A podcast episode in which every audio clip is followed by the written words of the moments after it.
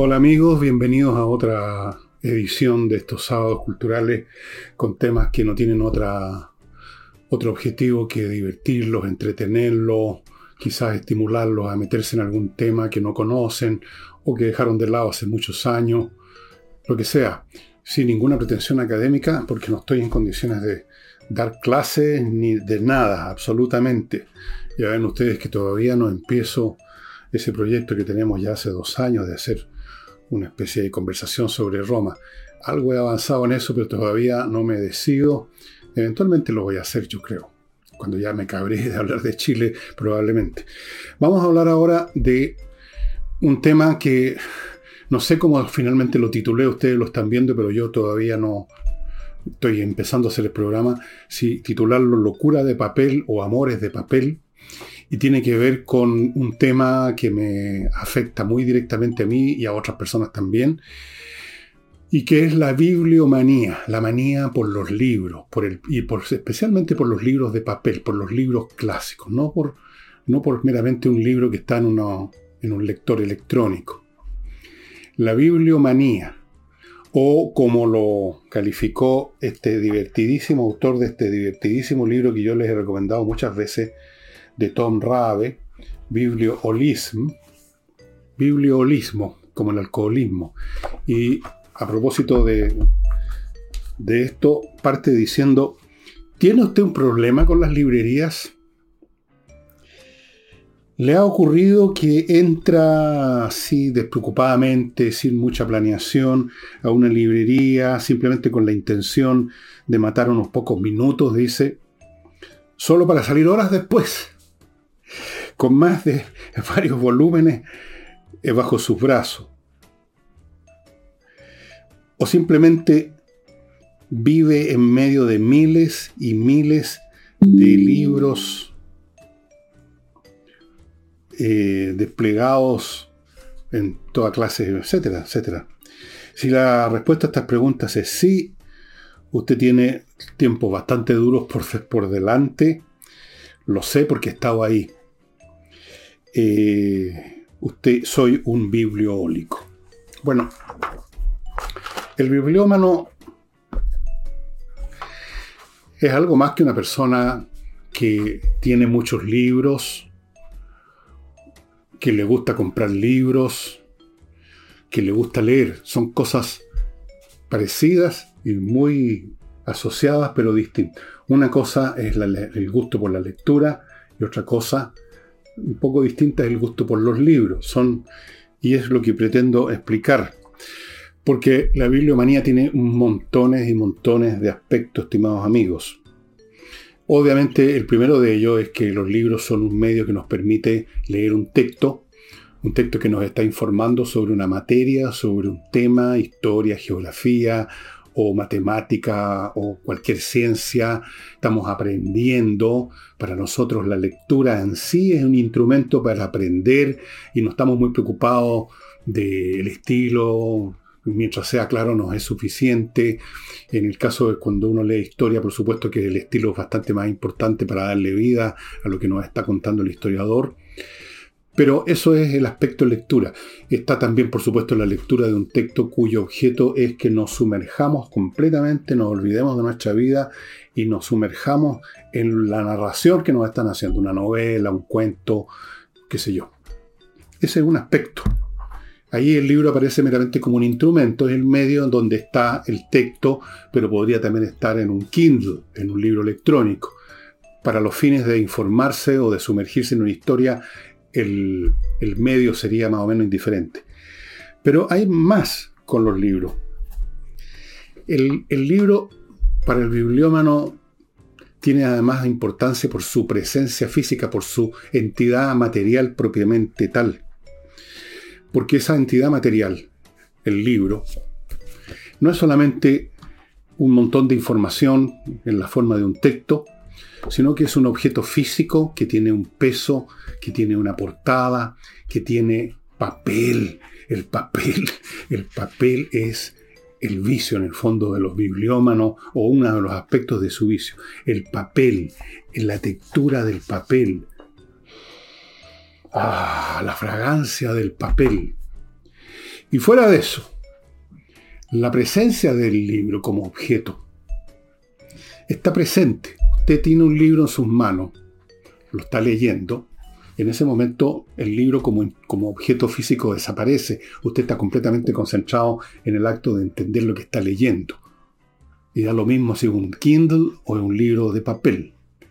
Pero una vez que usted dejó de leer, el libro se convierte y se valora en tanto que objeto que cumple multitud de funciones.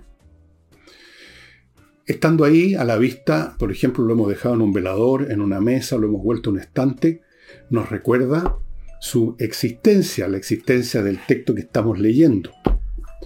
Podríamos también agregar un par de cosas más. tuve que ir a salvar a un gato que lo perseguía un perro. Bueno, el libro como objeto físico, una vez que uno dejó leer, empieza a cobrar importancia ya como objeto que está ahí, que nos recuerda que estamos leyendo eso porque lo, lo vemos, cosa que no ocurre con un Kindle. Yo tengo un Kindle, tengo muchos libros en el Kindle pero una vez que uno lo apaga, se convierte en un objeto inerte, no nos recuerda nada, no nos dice nada. El libro nos está diciendo, hey, usted me está leyendo, aquí estoy, recuérdese. Hay además un aspecto decorativo, los libros, sobre todo si uno tiene una abundancia de libros, por Dios que le dan carácter a una, a una casa, a una pieza, a un recinto cualquiera, le da, le da calor como que los libros emanan el calor, como que el espíritu que está dentro de ellos, el texto que está dentro de ellos, se expande en forma invisible y genera una onda. Es, bonito, puede ser entretenido, le da, le da carácter.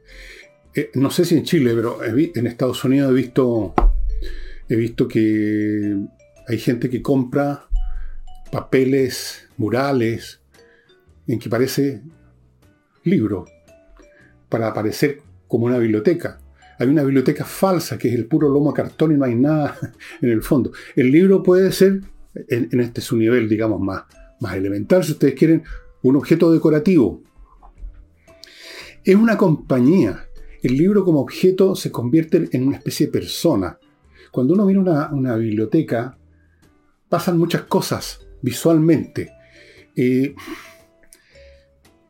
el libro nos está recordando al momento de mirarlo, cuando, si es un libro que no leímos hace mucho tiempo, que no leímos, no leemos desde hace mucho tiempo porque lo leímos hace mucho tiempo, nos recuerda no solo esa lectura, sino que el momento en que la hicimos. O sea, hace revivir un momento en nuestras vidas. Ese libro, dice uno, ¿cuándo fue que lo leí? Cuando estaba de vacaciones en Maitencillo, en 1999 y en ese mismo año se iba a morir mi madre. Y me acuerdo lo que sentí cuando leí esto. Y ahí aprendí tal y cual cosa. Y todo eso hace revivir una cosa muy importante porque normalmente vivimos casi sin darnos cuenta de que vivimos, se nos olvidan las cosas, años completos, meses, días, semanas, décadas pasan y se desvanecen. El libro nos dice, mira, esto sucedió cuando me estabas leyendo. ese era el día que tú llegaste, yo me acuerdo perfectamente de muchos momentos asociados con la lectura de un libro, en dónde estaba, qué día era, cómo era el clima. No todos los libros, pero muchos de ellos me recuerdan el momento de la lectura. Eh,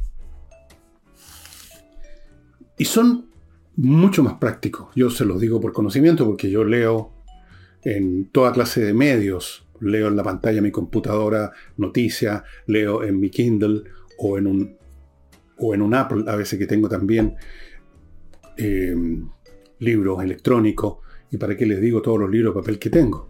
Entonces puedo comparar, sé lo que es. Y el libro del, del punto de vista puro de la lectura, incluso dejando de lado todos estos elementos que ustedes podrán considerar eh, irrelevantes, pero que no lo son en absoluto, su presencia física, su capacidad para recordarnos fragmentos de nuestras vidas, para eh, generar calor en una habitación, eh, los olores, la textura, todas esas cosas físicas que son importantes para nosotros porque no somos robots, vivimos también en un mundo físico y nos gustan esas cosas. Eh, aún considerando la lectura como tal, sin tomar en cuenta nada de eso, el libro es más práctico. ¿Qué hace usted con un libro que está leyendo en un Kindle? Cuando quiere marcar una cosa. Hay, entiendo, un procedimiento, pero hay que empezar a tocar botones, de repente uno se equivoca y se va al principio del libro y hay que buscar dónde uno estaba. No hay presencia física. Un libro, a usted se le ocurre una idea y agarra uno de estos papelitos, son los que uso yo, que tienen por un lado un pegamento, anoto, lo meto en el libro, queda marcado esa parte y queda marcado lo que pensé en ese momento. En cualquier instante vuelvo ahí sin ninguna dificultad y ahí está. Retroceder en la lectura es más fácil en un libro, voy para atrás, que en un Kindle. Que hay que estar tocando la pantallita, ir para atrás, de repente uno se pasa de largo, de repente se pierde donde uno iba antes. Es un lío. Es un lío, reconozcan ustedes que no. Ahora es un objeto caro, un libro electrónico es un objeto relativamente caro. Si usted tiene todos sus libros en un Kindle y pierde el Kindle, o se, le destruye, va a tener que comprar otro. Y claro, los libros no se pierden porque están en la nube, usted los va a poder recuperar con su nuevo Kindle. Pero va a estar teniendo que gastar, no sé, creo que los Kindle más baratos cuestan 150, 140. Creo que el más barato, el más chico, el más simple cuestan un poco más de 100 dólares.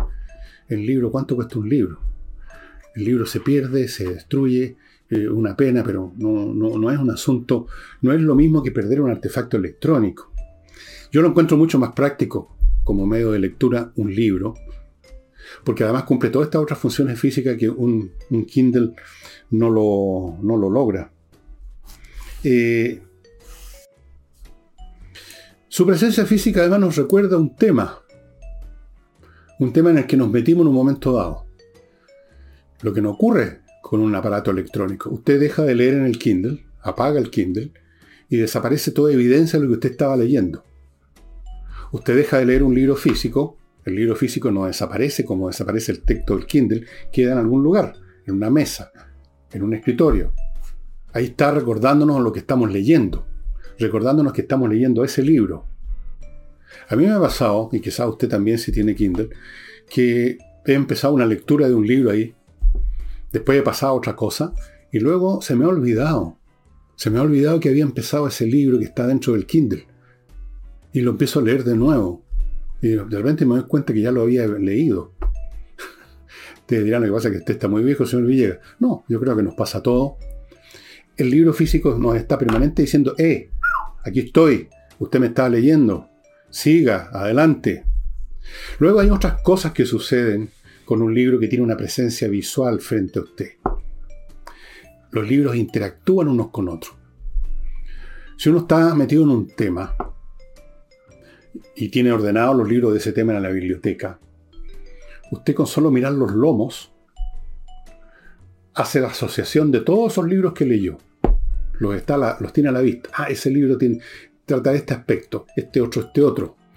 Se comunican entre sí y se comunican con uno como conjunto, además de como individuo. Tampoco ocurre eso en un libro que desaparece, literalmente desaparece dentro del circuito electrónico del Kindle. Desaparece. No está presente. Tenemos que nosotros acordarnos. A mí me sucede a menudo que ni siquiera me acuerdo si lo tengo el libro dentro del Kindle. Tengo que revisar.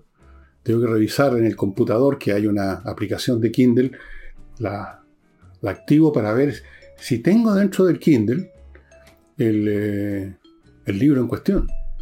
Y además los libros no se les acaba la batería. No, no, no, sucede que uno está leyendo y de repente dicen la batería está por terminar, vaya a cargarla, y hay que cargarla, se acabó la lectura. Entonces, esta presencia física que parece tan antigua, que parece ya algo obsoleto, es desde el punto de vista práctico, yo creo, mucho más eficiente. Es lo mismo que pasa con los fósforos. A mí siempre me ha parecido que los fósforos son mucho más, pero mucho más prácticos que un encendedor. Usted quizás en la cocina ha comprado o ha tenido en algún momento su encendedor electrónico o con una chispa de cuarzo, no sé cómo es la, la cosa, ¿Y cuántas veces le pasa que hace, hace, hace y la cuestión no salta nunca, la chispa no prende nunca y, vuelve a los fósforos? Los fósforos no, hay ningún problema. Nada más simple, nada más eficaz. Antes de continuar con esto, tengo más que contarles de esto. Eh, les quiero recordar, amigos, Kaizen Automotriz, este garage que se especializa en la mantención preventiva. ¿Qué significa eso? Que no hay que esperar que el auto lo deje botado, porque cuando un auto se echa a perder, se echa a perder cuando estaba andando. Y cuando usted estaba andando, no estaba en su casa, estaba en una calle, estaba en una avenida, peor, estaba en una carretera, y de repente el auto ya no anda más. ¿Qué hace? Vamos llamando una grúa, un problema. Incluso si pasa eso en la ciudad, en una lata. ¿Cómo volver con el auto?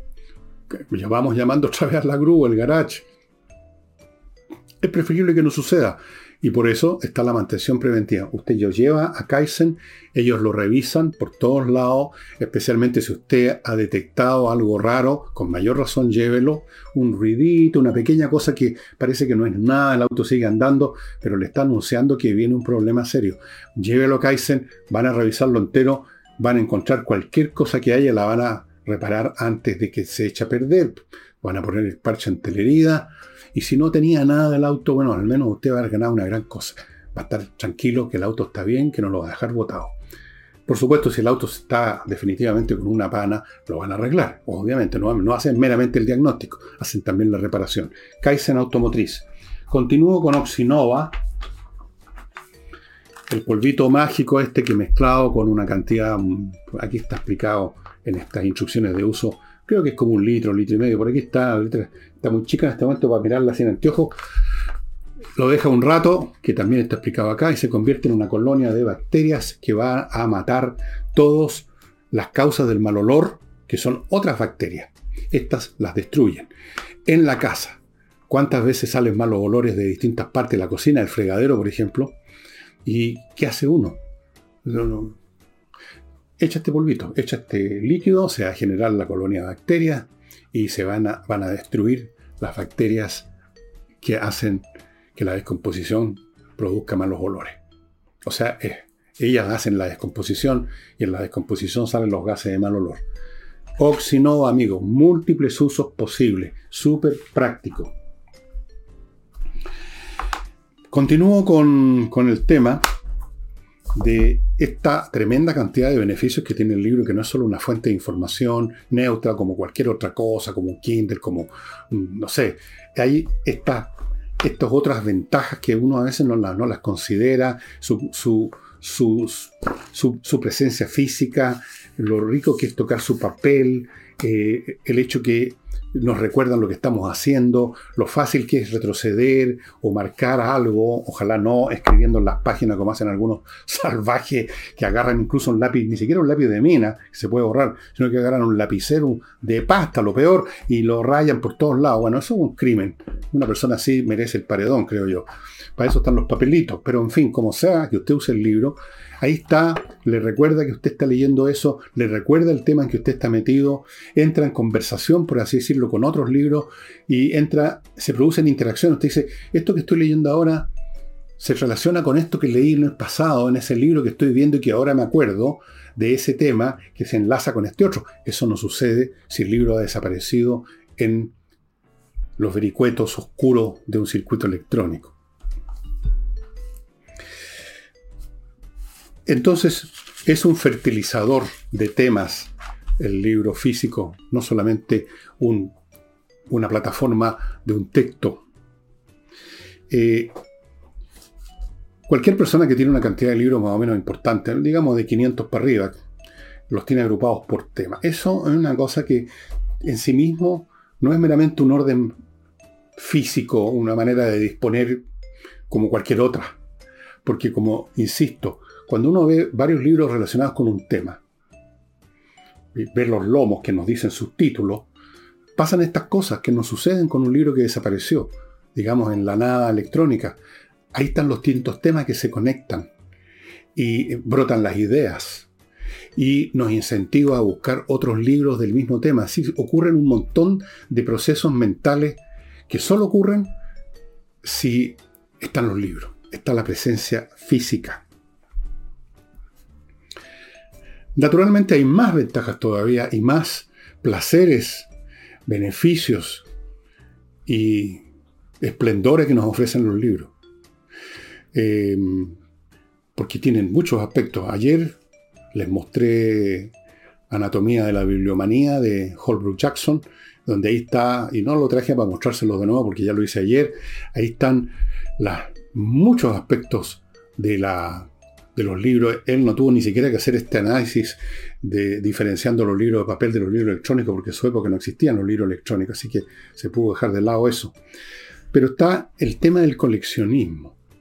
El coleccionismo es una actividad humana que no le hace daño a nadie, salvo que uno coleccione cabezas, ¿no? Como, pero el coleccionismo es una actividad placentera, una actividad inocua para los demás, una manera estupenda de pasar el tiempo y en el caso de los libros más aún. Hay toda clase de coleccionistas, algunos francamente al nivel mismo de la locura, si ustedes quieren, visto desde afuera. Visto desde adentro no tiene nada de locura. Para el bibliómano, la locura consiste en no leer, sino que en instalarse frente a un televisor a dormitar frente a una idiotez. Eso sí que, a mi juicio, es pura locura porque tirar la vida por la ventana. Hay coleccionismos de todo. Hay coleccionistas de todos los libros que, se publicaron de tal autor. No importa cómo es el libro, siempre que sea físico. Otros se especializan en todos los paperback, los libros no de tapadura, sino que de papel de ese autor o de esa editorial. Otros, los más ricos, andan buscando y pagan precio estratosférico por los incunables, los libros que se editaron antes de cierta fecha. Eh, no me acuerdo exactamente cuál es la fecha, pero creo que antes del año 1500. O sea, las primeras tiradas de libros que sacaron cuando se había recién inventado la imprenta. Otros buscan eh, una mezcla. Todos los libros que este autor publicó en esta editorial. Y ustedes dirán, ¿para qué es eso? No? ¿Para qué sirve?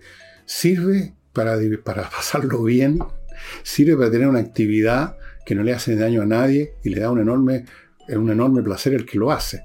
¿Qué importa que los demás digan y para qué quiere tener este señor todos los libros de Juan Pérez en paperback y además después en tapadura y además después en otra edición? Yo creo que si usted como yo es bibliómano entiende perfectamente el placer de a veces a sabiendas, porque a veces uno se olvida lo que ha comprado. A mí me ha pasado muchas veces, usted también, seguro. de tener varias ediciones de un libro. Yo tengo cuatro o cinco ediciones de Cadencia y Caída del Imperio Romano. Cuatro. Eh, una, dos, tres, cuatro. Tres en papel y una en Kindle. Cuatro. ¿Para qué dirá usted? Bueno, porque sí, se me dio la gana. Se me dio la gana tenerlo y releerlo para dar la sensación de que es una lectura nueva en una edición distinta, donde hay pequeñas variantes. Quizás en el orden, no sé, en el papel por último. Hay coleccionistas que se gastan fortunas, que ponen gente a cargo a registrar. Y esa bibliomanía fue muy beneficioso para la humanidad en un momento dado en la Europa del siglo XV, XIV, XV. la cantidad de personas cultas que estaban empezando a descubrir toda la literatura de la antigüedad clásica, que, de, la cual casi no había nada en Europa, en la Europa medieval, pero que empezaron a conocer con la llegada de sabios y de libros de Constantinopla, después que se la tomaron los turcos en 1453 la cantidad de personas que empezó a recorrer monasterios de toda Europa en busca de manuscritos, textos de la antigüedad clásica que estuvieron ahí perdidos, fondeados, y se encontraron muchísimos. Muchos de los libros de Aristóteles o de Platón, obras de teatro de este o del de más allá, tratados filosóficos, los tenemos y son ahora publicados por montones, digamos, gracias a alguien que en, el, en 1531, en, una, en un monasterio, escarbando en medio de la rata y de la pudrición, encontraron algo que no existía hasta este momento disponible, una obra de teatro de Eurípides, por ejemplo.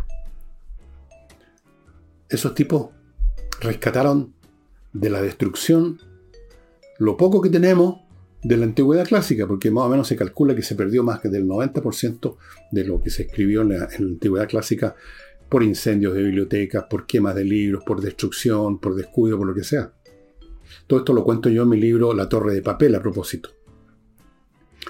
Eh, el coleccionismo puede tomar, digamos, formas, formas bastante simple como la mía, que consiste en que eh, de algún autor quiero tener varias ediciones distintas, por último, casi por un afán de, de darle nueva vida a un autor olvidado. A mí me, dio por eso, por ejemplo, en un momento dado, cuando me empecé a meter, bueno, me he metido en muchos temas, Estoy metido en muchos temas, no solo de historia, sino que de, ciencias, de, las, de ciencias, de matemática, de filosofía. Y de repente uno encuentra un autor que nadie recuerda, un autor que escribió algo, pongamos, en 1880 y después pasó la vieja, no se hizo famoso, pero a uno le parece interesante lo que dice y uno empieza a buscar. Y empieza a buscar en librerías de viejo, de, no digamos de Chile, sino que también del mundo, y empieza a buscar en la Internet, empieza a buscar en el famoso Internet Archive, que hay billones de, de textos, para encontrar más libros de él, para saber más de él, como para darle vida a este hombre que escribió una cosa que a uno le parece buena, interesante, y que se olvidó, y uno lo quiere resucitar. Y entonces busca ese libro. Y en ese libro hay una nota al pie de página en que el autor cita a otro, que también es desconocido, y ya saben lo que sucede. Uno empieza a buscar. Y en medio de ese proceso, además, uno va aprendiendo otras cosas. Entonces, vean ustedes lo que pasa con los libros. Son multifacéticos en todos los sentidos. A uno mismo lo llevan a búsquedas que no habría contemplado de otra manera.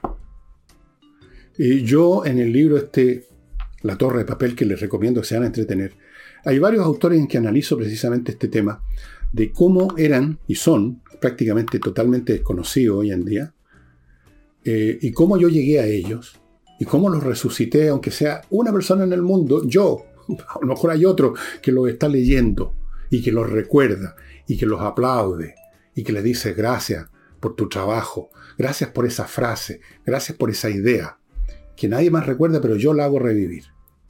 Y esto, esto no tiene fin, esto es una cosa infinita. Una cosa lo lleva a otra, y esa, ese libro que estaba citado al pie de página, ya saben ustedes lo que les voy a decir, tiene sus propios pies de página con otros libros y es el cuento nunca acabar, y eso es el placer del asunto. Y uno va aprendiendo a la pasada, va aprendiendo mucho y se va divirtiendo. Y permítanme eh, contarles ahora de otras otro de mis sponsors, antes de entrar a mostrarle algunos libros que tienen que ver con libros. Eh, Climo. Climo, amigos míos, es esta empresa chilena, especialista en climatizar con los mejores sistemas que hay en este momento y que está ofreciendo, han ganado premios, está ofreciendo una oferta que consiste en que a los seis meses que usted compró un, artefacto o, o lo que sean, usted va a tener una mantención gratuita. En mantención que dicho sea de paso no requiere mucho, digamos, hacerla frecuentemente.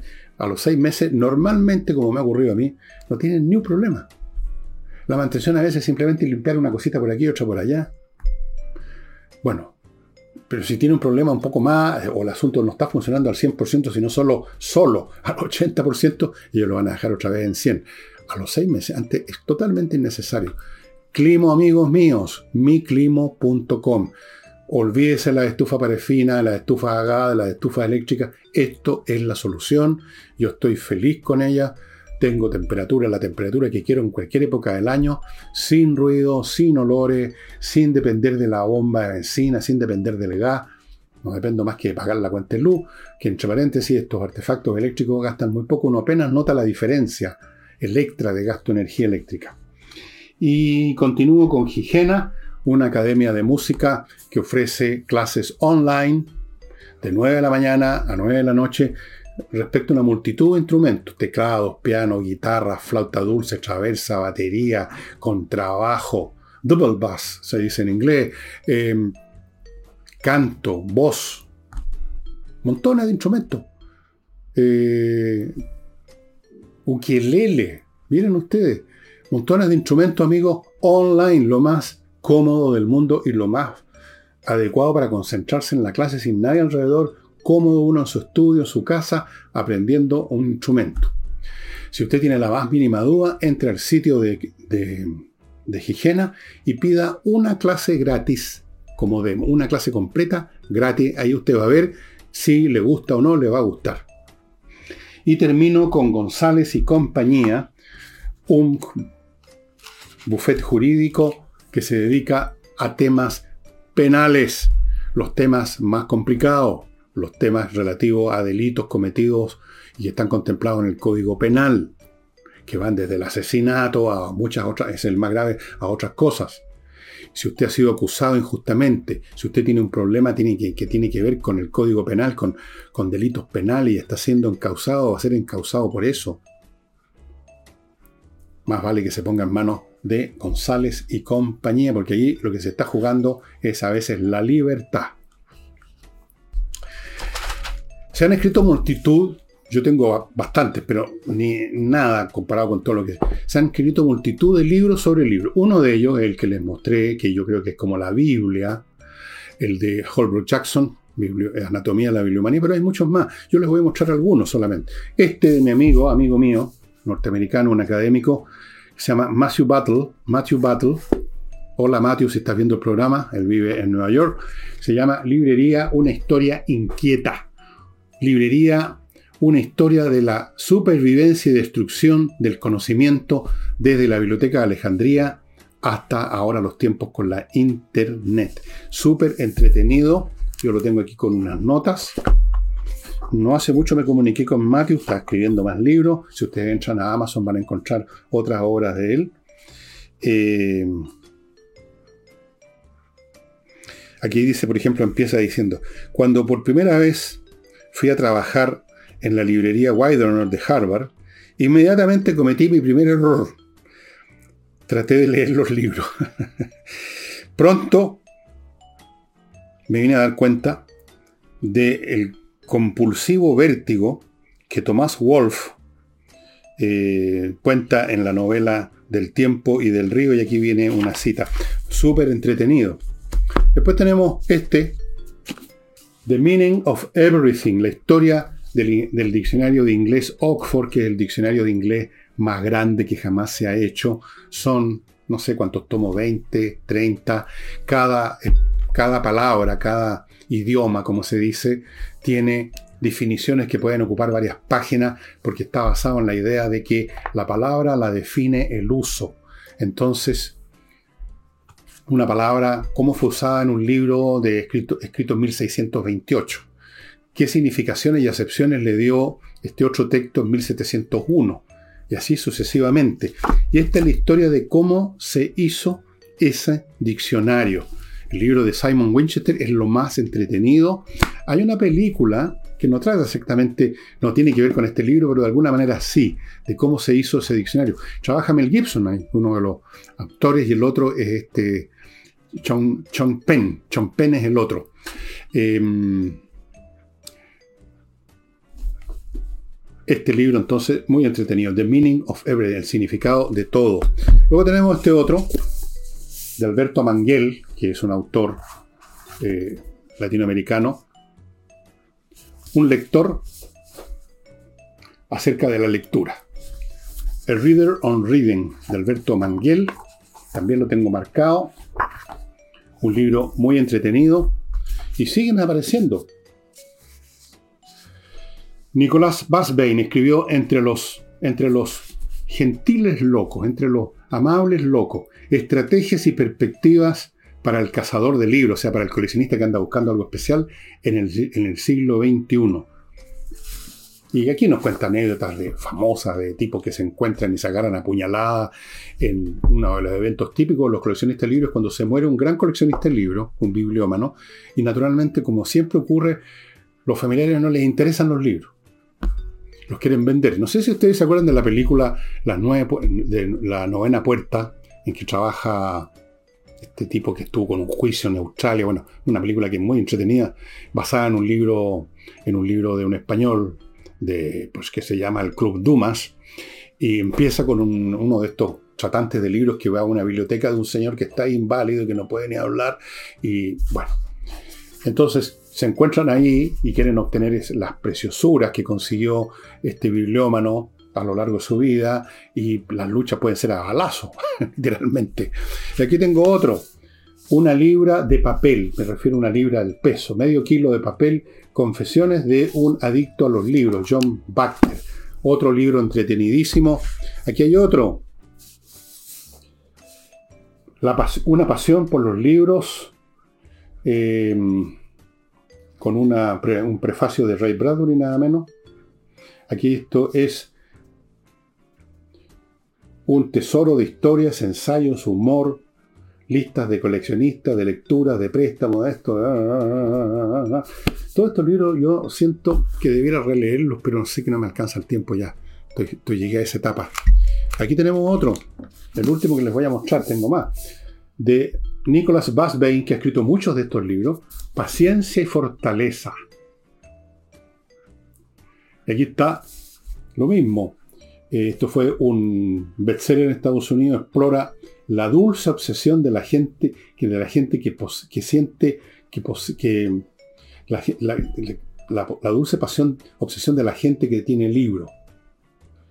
Eh, muy entretenido, y hay historias de todo tipo. Por ejemplo, uno de los mártires de la bibliomanía, un señor que murió en su biblioteca porque se le cayeron encima toneladas de libros. hay un hay un coleccionista del siglo XVIII, me parece, que tenía varias casas, unas en Francia y otras en Inglaterra, solamente para tener libros adentro, millones de libros. Eh, bueno, es historias locas, increíbles, amigos, en cualquiera de estos libros.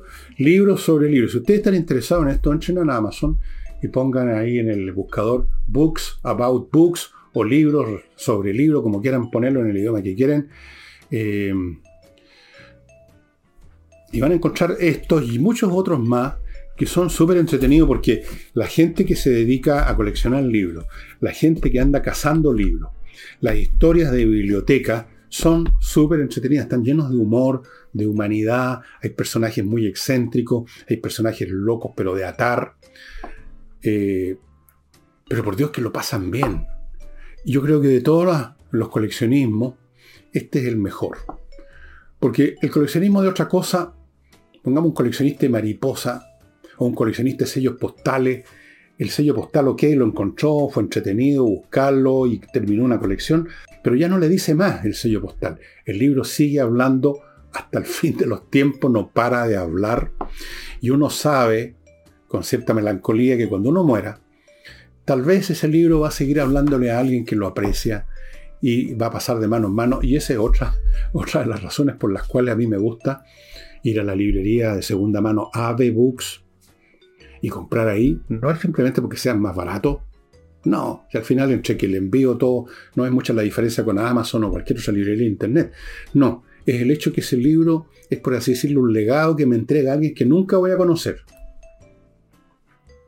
que lo leyó y lo disfrutó y eso por algún motivo misterioso le da un valor agregado al libro que estás leyendo. Y a veces además uno encuentra algo adentro, una nota, un papel. Alguien marcó en un momento, tengo un libro en que alguien lo marcó con un ticket de un bus en Londres en 1939, cuando estaba por empezar la Segunda Guerra. Díganme que eso no le da un valor agregado a ese libro. O estoy muy loco. No sé, Así que nada de todo eso es posible con un libro electrónico. El libro electrónico se limita a la, entregar el texto. Y luego el texto uno apaga la máquina y el texto desaparece y uno se puede olvidar de lo que estaba leyendo. No hay elementos físicos, no hay olores, no hay, textura, no hay coleccionismo, no hay la búsqueda, no hay poesía, no hay eh, la fragancia de los años, de los siglos y de los siglos. Amén, no hay nada.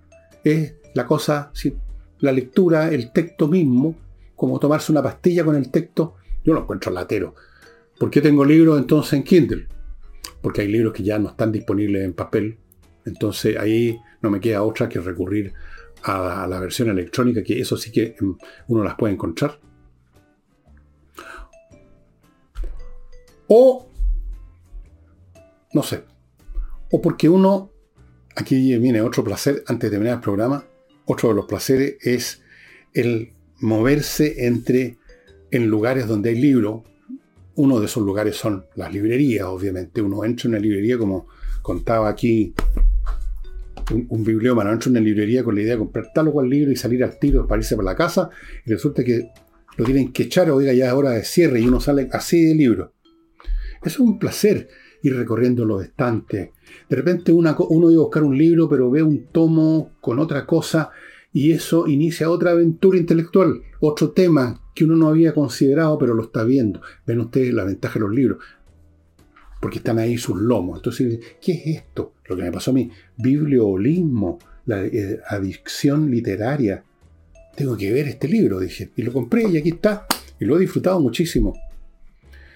Pero también uno puede registrar, y a mí me, me ocurrió ayer en la noche, puede registrar Amazon, por ejemplo, que yo voy mucho a Amazon y también a Bebo. También voy a Barnes Noble, que es otra librería digital. Hay millones, como ustedes saben. Y ahí también uno, uno registra, no es lo mismo que tocar los libros, pero no deja de ser entretenido y empieza también a suceder que el libro X tiene una recomendación de otro libro o la misma Amazon que son más listos. Eh, otros libros que te podrían interesar porque saben lo que uno compra y hay una hilera. Bueno, ayer terminé comprando varios libros, a pesar de que tengo millones por leer todavía, pero no pude resistirlo. Pero estuve horas revisando y me lo, pasé bien. Lo pasé bien haciendo eso de revisar, me interesaré, a ver, voy a leer esas pocas páginas que muestran así para que uno se tiente y obviamente uno sabe que lo quiere intentar y uno cae en la tentación, porque la única forma, como decía la más eficiente forma de terminar con las tentaciones, como decía Oscar Wilde, es caer en ellas. Caigo en la tentación y leo el prefacio y probablemente termino comprando el libro. Y por supuesto, si hay una opción en papel, no compro el digital, aunque el papel me va a llegar en 15 días, en 3 semanas, en 2 semanas, y el, electrónico me llegaría en 5 minutos, pero no me interesa, no me importa. Digo, voy a esperar, si total tengo otros libros leyendo y lo he pasado bien. El registrar, el revisar, el ojear. Literalmente uno eso lo puede hacer electrónicamente. Después cuando el libro cae en Kindle, digamos, todos esos fascinantes aspectos no textuales propiamente tal, se desvanecen. Por eso que yo hasta el fin de mis días seguiré prefiriendo un millón de veces el papel, estimados amigos. Ah, esto es mejor que esto es mejor que una línea de coca, estimado amigo. Mucho, pero mucho mejor. Bueno, Tenía pensado para mañana, para mañana domingo, hacer un programa sobre Milan Kundera, que murió hace un par de semanas, pero me dicen que no, que no, me, insisten que no, porque ya está en usado cultural Milan Kundera, así que para qué me voy a repetir. Así que estoy en la duda, en una de esas lo repito igual, porque siempre aparece en otros aspectos, o busco otro autor, no sé cuál, que les pueda interesar a ustedes, amigos, Autores chilenos dirán algunos, ¿por qué, ¿por qué no ha mencionado solo a Jorge Edward y a ninguno más? ¿Cómo es eso? Perdón, perdón, perdón, pero yo me crié en una biblioteca con más libros franceses, ingleses y todo eso que, que de, españoles. ¿Por qué que le haga? Sorry. En una de esas hablo de Cervantes, el Quijote. Pero también he hablado del Quijote muchas veces. Ortega y Gasset. Ese es un español. Mm, ¿Quién? Unamuno, otro español. Poetas chilenos, no me interesa la poesía. No, sé que hay algunos que son buenos, sé que un genio era Pablo Neruda, pero no me interesa la poesía. Así como sé que un genio, un experto, un tenista, pero no me importa un huevo el tenis. No sé, ya a ver qué se me ocurre. Y eso sería todo, estimados amigos. Les recomiendo a los amantes de los libros que echen una mirada en Amazon a estos libros sobre libros. Les recomiendo mucho el de, mi amigo Matthew Battle, pero les recomiendo todo. Y sobre todo, como, quien dice, como en la Santa Biblia de, este tema de los libros, Anatomía de la Bibliomanía de Holbrook Jackson. No lo olvidéis, Anatomía de la Bibliomanía. Y ahora Sería todo, estimado amigo. Nos estamos viendo, los pocos que nos vemos, mañana domingo. Chao.